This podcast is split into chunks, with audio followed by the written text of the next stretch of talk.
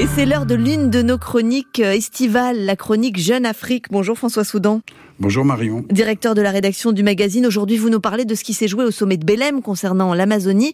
Des chefs d'État africains étaient présents euh, à ce sommet. Pourquoi ont-ils été invités? Oui, les chefs d'État des deux Congos, hein, Denis Sassou Nguesso, Félix Tshisekedi, étaient effectivement présents au sommet de Belém à l'invitation du président Lula tout comme d'ailleurs une forte délégation venue d'Indonésie pour une raison très simple.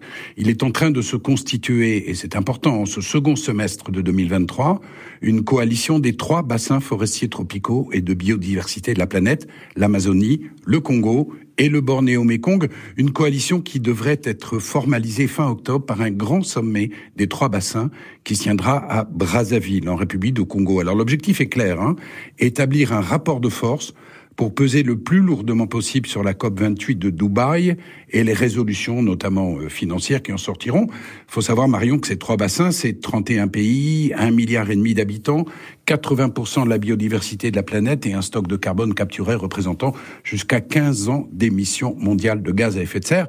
C'est à la fois le poumon de la planète, mais si on y prend garde, c'est une énorme bombe à retardement. Alors la question à laquelle euh, ces trois bassins du Sud euh, comptent ensemble exiger des réponses à la COP 28, c'est la suivante. Bon, vous voulez que nous fassions le choix euh, d'un développement décarboné, vous voulez qu'on privilégie le renouvelable, très bien mais sachez que l'inestimable service écosystémique que nous rendons au monde ne saurait être gratuit. Alors il va vous falloir respecter vos sempiternelles promesses de financement jamais tenues depuis 20 ans et nous permettre d'accéder à un marché du carbone souverain régulé, équitable. Sinon, eh bien sinon, on s'occupera nous-mêmes de notre souveraineté environnementale. Vous en parliez, le bassin du Congo est considéré comme l'un des deux poumons verts de la planète avec celui de l'Amazonie. Est-ce qu'il est menacé?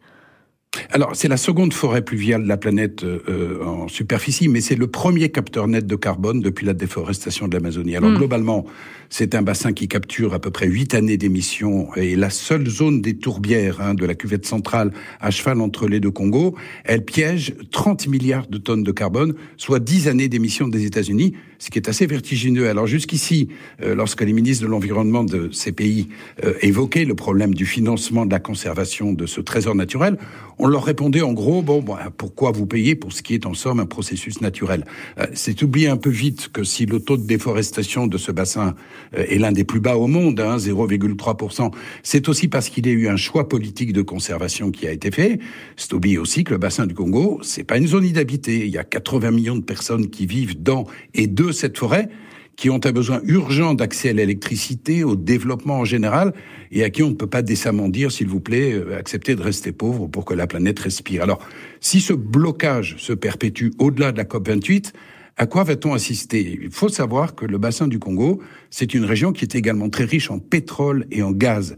Il y a des blocs d'exploration qui ont déjà été définis dans les deux Congos, dont certains sont à l'extrême limite de la zone des tourbières. Des sociétés pétrolières, notamment chinoises, mais aussi françaises, américaines, russes, sont prêtes à entrer en action. En République démocratique du Congo, par exemple, le moratoire sur la déforestation a déjà été levé. Et les gouvernements concernés disent, euh, puisque vous, les gros pollueurs qui avez financé votre industrialisation en détruisant l'environnement, vous refusez de mettre la main à la poche, eh bien, euh, cette transition, nous, nous allons la financer nous-mêmes grâce à l'argent du pétrole, du gaz, du bois et des minerais rares.